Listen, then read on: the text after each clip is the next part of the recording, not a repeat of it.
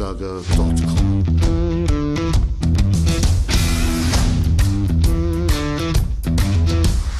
Energie für Körper und Geist. Der Podcast für dich und andere Menschen, die mehr aus ihrem Leben machen wollen.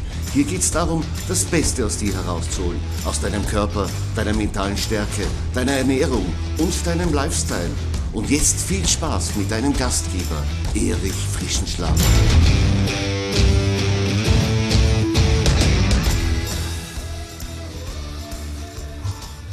Hallo und herzlich willkommen zur 55. Episode meines Podcasts Energie für Körper und Geist.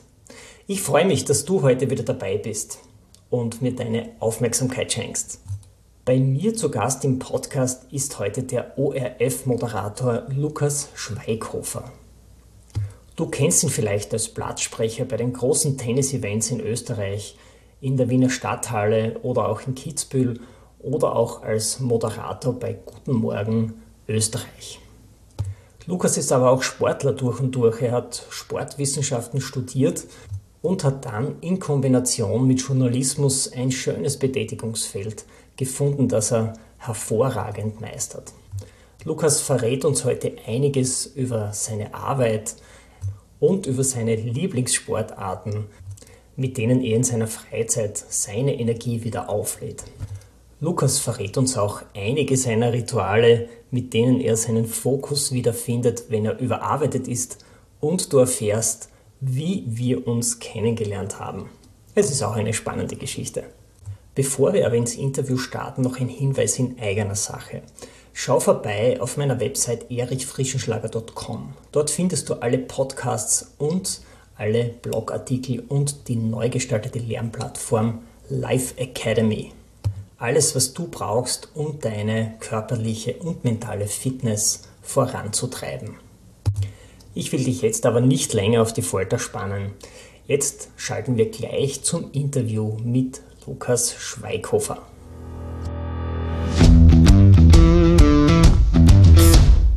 Ja, ich freue mich, dass ich heute bei mir im Podcast den ORF-Moderator Lukas Schweighofer begrüßen kann. Guten Morgen, Lukas. Jetzt hätte ich schon fast gesagt, guten Morgen, Österreich. guten Morgen und Servus, Erich, und äh, hallo an alle, die uns zuhören. Lukas, du machst ja Frühstücksfernsehen mit Guten Morgen, Österreich. Das heißt, dein Arbeitstag beginnt ja recht früh. Wann bist du denn heute aufgestanden? Äh, die offizielle Variante oder die inoffizielle? Offiziell, offiziell sage ich bei Interviews oder Anfragen immer 4 Uhr. Das klingt viel schrecklicher inoffiziell war es 4 Uhr 30. Ja, und ganz inoffiziell zu dir 4 Uhr 45. Naja, ist auch noch sehr früh. Ich denke, um diese Zeit spielen 15 bis 30 Minuten schon eine große Rolle, oder? Also da ist, da ist jede Minute kostbar. Ich glaube, das kennt jeder. Äh, wenn der Wecker fünf Minuten später läutet, dann ist es einfach angenehmer und bei mir ist in der Früh alles echt auf die Minute durchgetaktet und deswegen, wenn der Wecker läutet, dann, dann muss ich aufstehen. 4.45 Uhr ist das absolute Limit. Okay, und wie schaut dann so der typische Morgen bei dir aus? Ähm, äh, Handy ausschalten, dann geht's Richtung Dusche. Ohne, ohne Duschen in der Früh geht bei mir gar nichts. Das brauche ich irgendwie zum, zum Aufwachen. Duschst du dich dann mit kaltem oder warmem Wasser? Na, na, kalt geht nicht. Na, Un unmöglich. Ich habe es einmal probiert, um die Uhrzeit, es geht nicht. Na, da bin ich angefressen und das, das ist in der Sendung nicht gut. ähm, du, dann anziehen äh, und, und dann äh, ja, kurz was trinken, aber nur irgendein Wasser, Saft und dann geht's eigentlich eh schon los und die Zeit vom Aufstehen bis im Auto sitzt, ja, das dann, das ist echt, ist immer unter 20 Minuten das geht recht flott. Dann fahre ich ins Studio. Im Moment ist es im ORF-Zentrum. Äh, zehn Minuten und dann ist Sendung, beziehungsweise ist vorher mal noch, noch letzte Vorbereitungen. Dann ist um 6.30 Uhr fängt die Sendung an. Die geht dann bis 9.30 Uhr. Und dann ist Nachbesprechung und dann ist einmal Pause.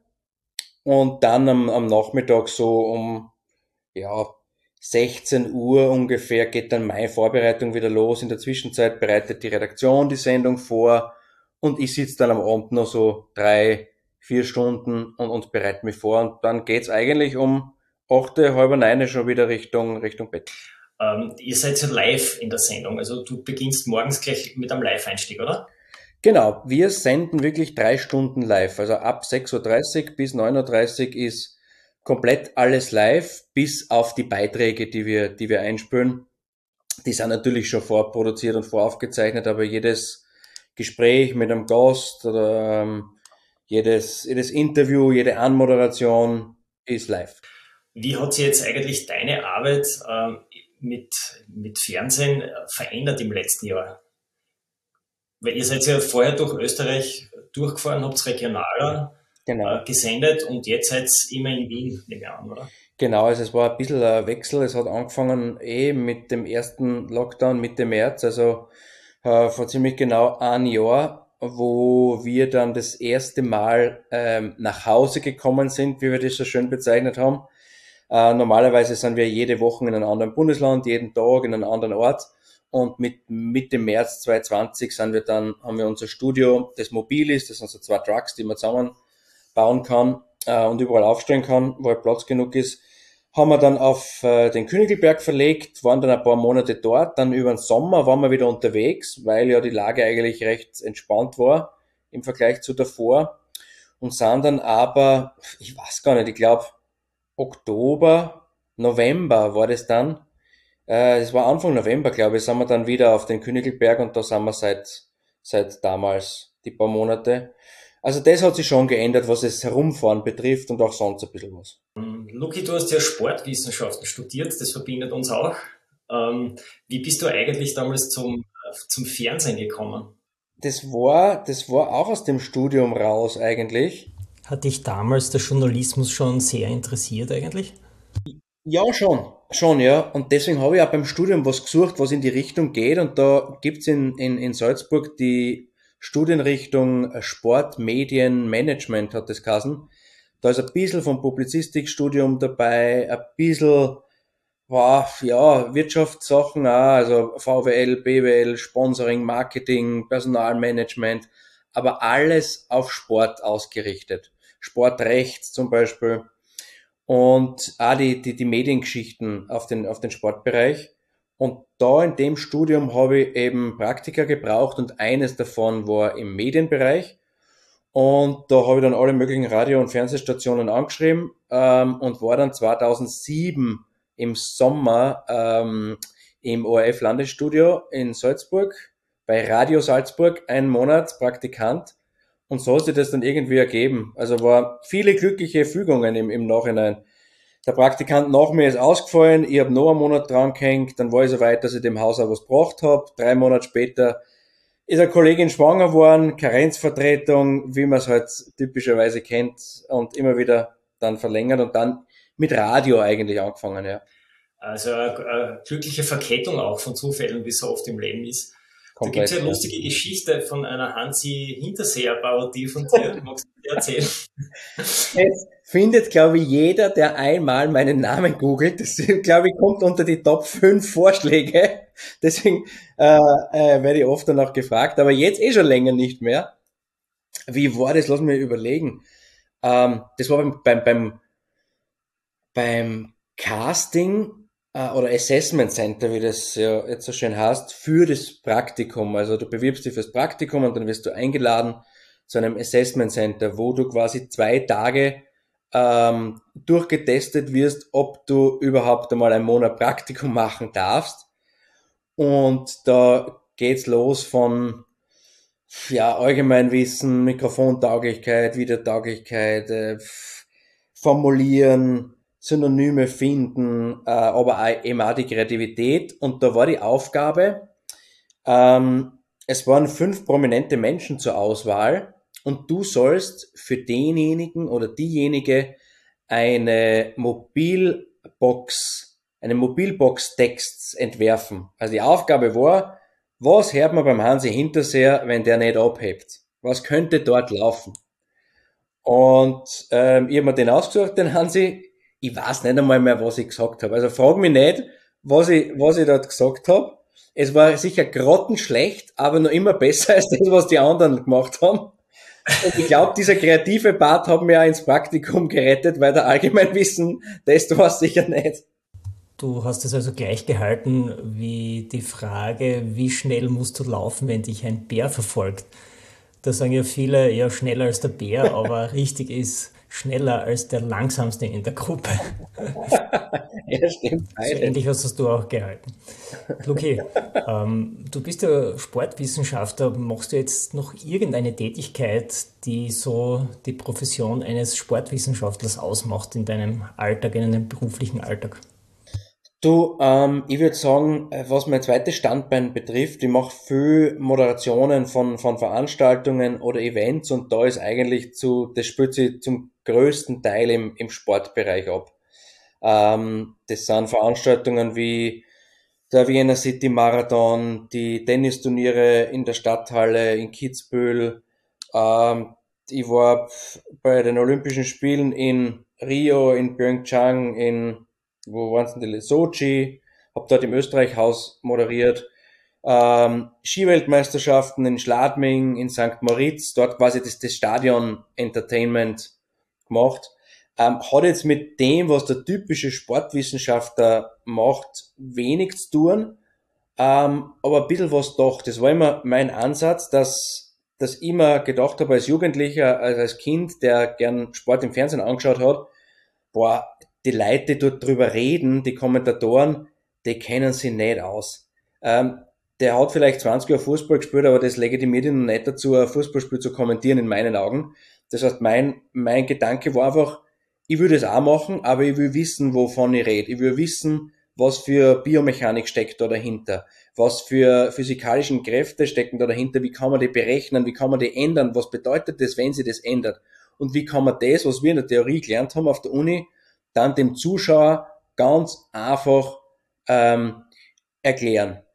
Und ich glaube, dass das schon ein bisschen der, der, der Background ist, den ich auf der Uni gekriegt habe. Und mir war das einfach, einfach wichtig, dass ich, dass ich die Kompetenz irgendwo habe im Hintergrund und weiß, wovon ich sprich. Um, unbedingt. Also ich glaube, das, das merkt man, merkt man, wenn man mit Sportler redet, ob einer Ahnung hat oder nicht. Das merke ich sofort bei dir, dass du da voll Kompetenz bist. Danke, sehr gut. Kann ich zurückkommen.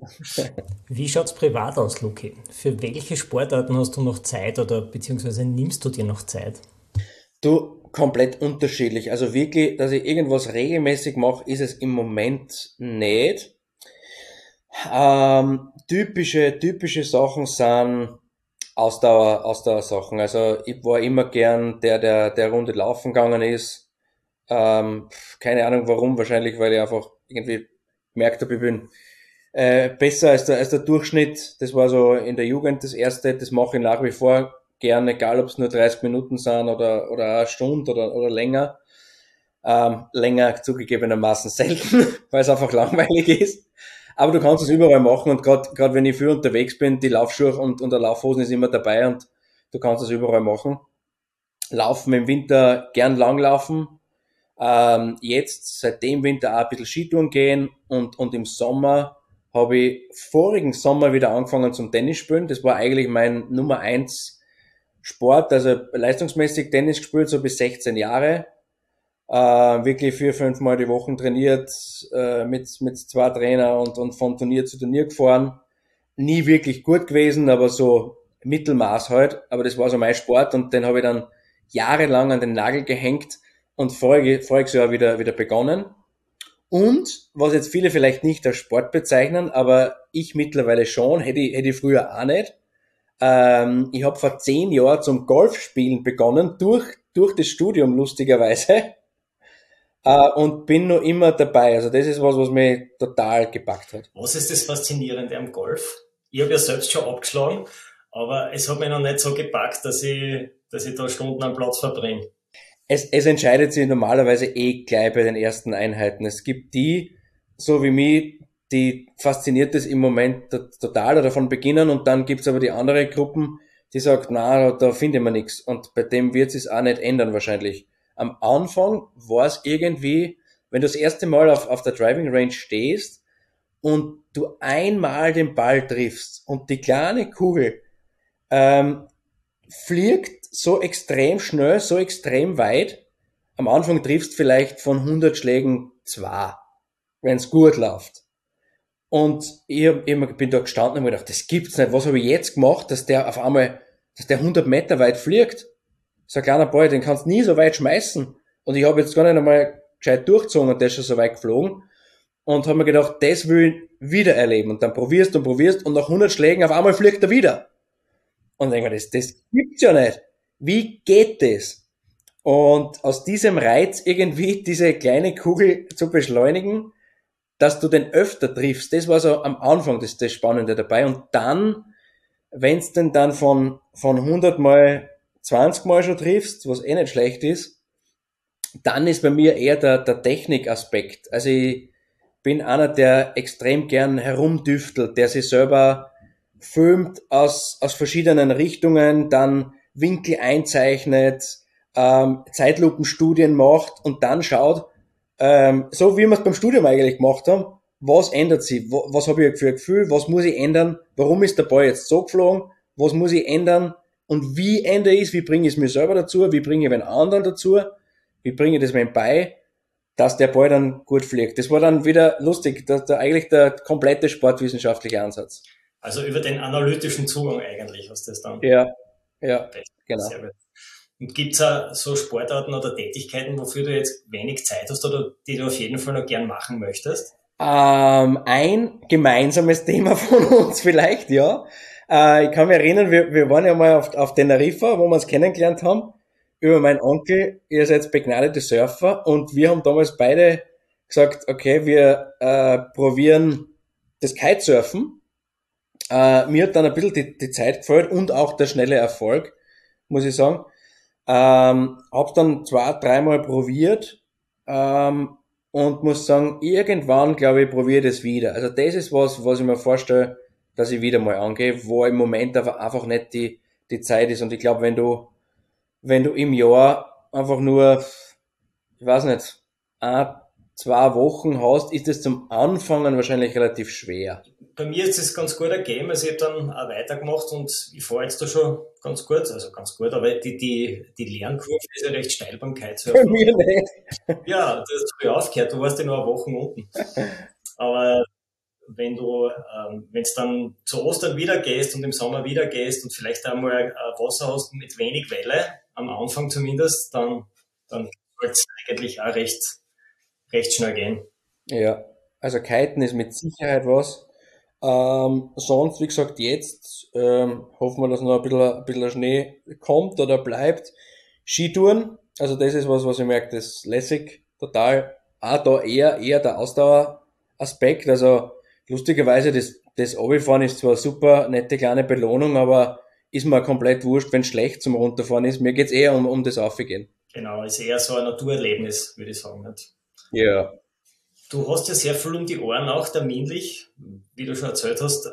Ist der Sport so dein, dein Privat, so dein Feld, wo du dich ähm, irgendwie wieder regenerierst oder hast du da andere Rituale auch, wie du dich geistig, aber, aber körperlich wieder fokussierst und zu Kräften kommst zwischen, zwischen deinen verschiedenen Arbeitsterminen? Essen hilft. Für mich. Ja, Essen ganz wichtig, der Treibstoff für die Regeneration. Was sind dann das deine Lieblingsgerichte beim Essen? Was hast du am liebsten? Äh, du, lustigerweise habe ich durch, durch Corona ein bisschen, bisschen mehr angefangen, selber, selber zu kochen. Äh, ich mache phänomenales Risotto, muss ich sagen. Echt, bin ich, bin ich, bin ich stolz auf mich. Ähm, jetzt, jetzt, ja, alle möglichen Müsli-Varianten, dann äh, Smoothies, äh, echt alles, alles, alles Mögliche. Und sonst äh, Nudeln jederzeit und gerne Salate, äh, Suppen, das, was man halt selber, selber schnell zusammenbringt, aber ähm, da ist schon ein bisschen ein ernster Gedanke dabei, weil ich glaube, wenn man isst und sich dabei aufs Essen auch konzentriert und nicht unbedingt die ganze Zeit mit dem anderen darüber redet oder vielleicht im Internet irgendwelche Nachrichten schaut oder E-Mails liest oder Fernsehen schaut oder Radio hört, wenn du bewusst isst, dann kann die das schon, schon runterbringen. Und so ist es bei mir auch beim, beim, beim Sport, was das Golfen betrifft. Das ist für mich extrem regenerierend, weil Sport, äh, weil Golf ein Sportart ist, die kannst du nur machen, wenn du dich extrem fokussierst. Also der, der Ball, da geht's um, um Millimeter. Wenn du den Ball drei Millimeter zweit links oder rechts triffst, dann fliegt er nicht so, wie du das willst. Das heißt, du brauchst so eine Feinkoordination und die geht nur, wenn du absolut auf das, was du machst, konzentriert bist. Uh, wenn ich eine Stunde oder oft nur eine Dreiviertelstunde auf der Range stehe und mich auf das konzentriert habe, da vergiss ich echt so gut wie, wie alles. Manchmal komme ich da in, eine, in so eine Trance eine, wo du danach denkst, boah, wo war ich jetzt? Und eigentlich, ah, das war ja auch noch davor und das hat mich geärgert und habe das komplett vergessen in der Zeit. Und ich glaube, das ist immer ein gutes Zeichen, dass du etwas gefunden hast, was dich ablenkt. Ja, das sagen ja die Psychologen auch, dass du am besten dann äh, abschalten kannst, wenn du in ein Thema ganz tief eintauchst, dass du alles andere um dich herum vergisst. Ja, also das ist beim Golfen sicher, sicher deswegen der Fall, weil es sonst gar nicht anders, anders geht. Ähm, beim Laufen äh, denke ich schon an alle möglichen Dinge, aber irgendwie, wenn es dann in einen Flow reinkommst, oder wahrscheinlich sind es irgendwelche Hormone, die dann halt ausgeschüttet werden nach einer gewissen Zeit, die die, die, die positiv oder, oder zufriedener stimmen als, als davor, aber das, das kennt eh jeder, der, der irgendwann einmal was in die Richtung gemacht hat. Ich habe auf deiner Webseite auch gesehen, dass du so Coaching-Seminare anbietest für Menschen, die gern moderieren möchten oder vor Leute sprechen möchten. Mhm. Ähm, hast du die Tätigkeit jetzt im, im, letzten Jahr vielleicht vermehrt aufgenommen? Weil vielleicht mehr Zeit war? Du, ähm, weil mehr Anfragen waren. Also ich habe irgendwie gemerkt, so, das ist meine Begründung dafür, dass die Leute mehr Zeit haben für Dinge, wo sie sonst vielleicht sich die Zeit nicht nehmen. Äh, deswegen waren einfach mehr, mehr Anfragen.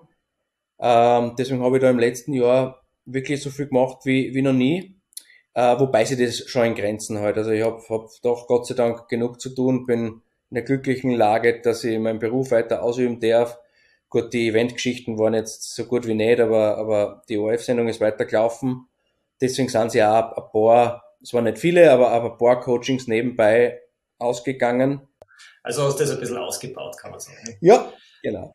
Was war bei dir das, das lohnendste Investment, das du je getätigt hast, in Form von Energie, in Form von Zeit, wo du da investiert hast oder auch von, von Geld, wo du einfach ganz viel zurückbekommen hast? Boah, lass mich mal überlegen.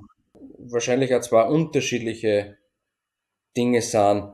Jetzt, was das nicht monetäre betrifft, ähm, war es sicher Zeit in mich selbst zu investieren. Ich habe mal eine, Phase gehabt vor ein paar Jahren, wo es mir einfach mental ganz schlecht gegangen ist, wo ich so eine, eine Gefühllosigkeit reingekommen bin, wo du einfach keine Emotionen mehr spürst. Du bist nicht traurig, du bist nicht glücklich. Ich bin ein Typ, für den reicht's eigentlich, wenn die Sonne scheint oder wenn er was kurz zum Essen hat, dann ist der Tag gelaufen, dann brauche ich nicht mehr dann bin ich happy und das Leben ist, ist super geil. Da brauche ich echt nicht viel. Aber das war eine Phase, da habe ich das überhaupt nicht gehabt. Ich sage immer, in der Phase hätte wahrscheinlich ein Familienmitglied sterben können und mir wäre es wurscht gewesen. So habe ich mich selber nicht gekannt und habe mir dann einfach Gedanken gemacht, ähm, warum das so ist und was ich dagegen machen kann und war dann, war dann ein, zwei Jahre ähm, in, in Therapie bei so einem Gesprächstherapeuten, ähm, wo am Anfang wöchentlich, dann weniger, wo man sich einfach extrem viel mit sich selber auseinandersetzt, mit seiner Kindheit, Geschichte und, und, und mit sich selber. Aber man muss sich darauf einlassen und man muss Zeit investieren, Energie investieren. Also das war sicher, was das nicht Geldmäßige betrifft, das, das Beste, was ich jemals gemacht habe. Wenn du überarbeitet bist oder wenn du merkst, du bist nicht mehr fokussiert, gibt es da spezielle Rituale, die dich dann wieder zurückbringen? Ist das der Sport vielleicht oder sind das andere Dinge? Auch. Das fängt vorher bei, bei Kleinigkeiten an. Also, wenn ich merke, jetzt wird es mir irgendwie zu viel oder ja, das äußert sich eh bei jedem anders, aber bei mir, wenn ich das merke, dann ist das Erste, was ich mache, ich drehe das Handy ab, gehe auf, auf Flugmodus äh, und will jetzt einfach keine Anrufe, keine Nachrichten haben, zwinge mich selber vielleicht auch dazu, das Handy nicht anzugreifen dadurch, dass es ausgeschaltet ist. Ähm, mach alles ein bisschen ruhiger, dann gibt's kein Radio. Also zum Beispiel, ich, ich bin immer mit Radio Auto gefahren, seit einer gewissen Zeit gibt's das nicht mehr. Weil, wenn ich gerade wenn ich länger fahre, ist es eine Zeit zum, zum Runterkommen. Natürlich, ja, ja, Radio, wenn's mal, wenn's passt. Aber das ist dann so Kleinigkeiten. Handy aus, Radio aus, auch sonstige Einflüsse irgendwie schauen, dass es runterbringst. Fernseher oder, oder was auch immer. Also mich irgendwo in einer, in einer ruhige Umgebung zu begeben. Das sind so die ersten Kleinigkeiten, die eigentlich immer möglich sind. Wenn's ganz schlimm wird, dann, dann setze ich mich hin und, und mache Atemübungen für paar Minuten, 15 Minuten. Ähm, aber ich glaube, habe ich im letzten Jahr zwei, dreimal gemacht vielleicht. Ähm, sonst eine kleine Runde laufen oder echt auf, auf, die, auf die Range gehen. Und da dann auch so lange wie es braucht oder so lange wie es mir, wie es mir Spaß macht, weil viele sagen, bar beim Golfen brauche ich so viel Zeit, ich muss da vier, fünf Stunden auf die Runde. Ich gehe ganz wenige Runden. Erstens einmal, weil ich beim Golfen allein sein will und, und nicht mit wildfremden Menschen dann vier Stunden Zeit verbringen, die ich vielleicht gar nicht mag. Ähm, sondern eher auf die Range für mich, auf in mein Eck und dann halbe Stunde. Das kann so meditativ sein. Also das sind so die, die Dinge, die mir jetzt schnell einfallen, ja. Du bist ähm, auch Schauspieler, habe ich gesehen. Du hast beim Landkrimi mitgespielt. Was? Ja. Beim Landkrimi Steirerkind. Und das muss ich unbedingt aufgreifen im Interview und muss dich fragen, ob das auch ähm, eine Tätigkeit ist, die du vielleicht forcieren möchtest. Ähm, das war eine lustige Geschichte. Der hat sich gedreht um den Nachtslalom in Schladming damals und weil ich, weil ich dort hin und wieder moderiert habe, äh, die haben den, den Blattsprecher dort gesucht quasi für den Film. Und dann sind sie zu mir gekommen und, und ich habe da eine, eine Mini-Rolle gehabt, die sage immer, meine zwei Sätze haben den Film gerettet. Weil mehr, mehr als die zwei Sätze waren es wirklich nicht. Ähm, aber es hat mich sehr ans, ans Fernsehen erinnert und zu deiner Frage, könnte ich mir gut, durchaus vorstellen. Also so hat es bei mir eigentlich begonnen, glaube ich. Äh, die, die ersten Bühnenerfahrungen waren äh, in irgendwelche Schauspielgruppen. Bei uns hat es zu, zu Weihnachten in der Kirche immer irgendwelche Hirtenspiele oder Hirtenaufführungen gegeben. Ähm, und im Sommer dann irgendwas anderes. Und das hat mir mega Spaß gemacht, schon als, als Kind in der, in der Volksschule. Ähm, was ich dann über die Hauptschule weitergezogen also so der Drang auf die Bühne, der war schon immer da und ich, das könnte ich mir durchaus vorstellen, irgendwann einmal eine, eine Leiche zu spielen. Ja. Wenn du eine Nachricht publizieren könntest, dann alle äh, Menschen da draußen, entweder über eine Plakatwand oder über, über eine Handynachricht, was würde denn da oben stehen? Dann steht auf der Plakatwand drauf, Boah, das muss irgendwas Knackiges sein wahrscheinlich, aber äh, ein Satz, den ich vor kurzem gehört habe. Besser es regnet heute als morgen, wenn Jen ist. wenn man sich das durchüberlegt, dann hat das recht viel und ich glaube, äh, für mich bedeutet er einfach äh, immer das, das Positive an der Situation sehen, sie nicht aufs Negative, nicht aufs Negative konzentrieren, sondern auf, aufs Positive ähm, und über sich selber lachen können. Wenn man das schafft, dann, dann hat man, glaube ich, schon, schon viel geschafft. Ja, das glaube ich auch.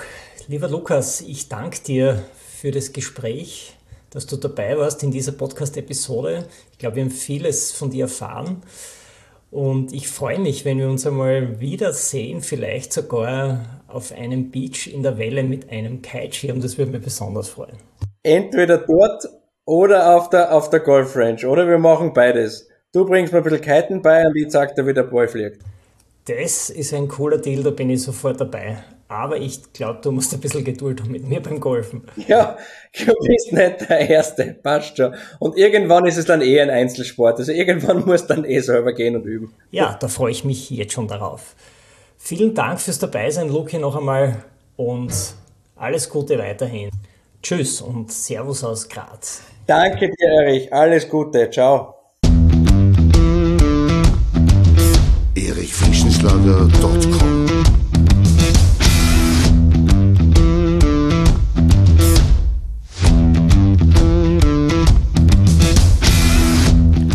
Wenn du nach dieser spannenden Folge mehr willst, dann abonniere meinen Podcast auf iTunes oder Spotify. Oder du besuchst mich auf meiner Website erichfrischenschlager.com. Ich freue mich auf jeden Fall auf ein Wiederhören mit dir. Also, mach das Beste aus deinem Tag. Tschüss und Servus aus Graz.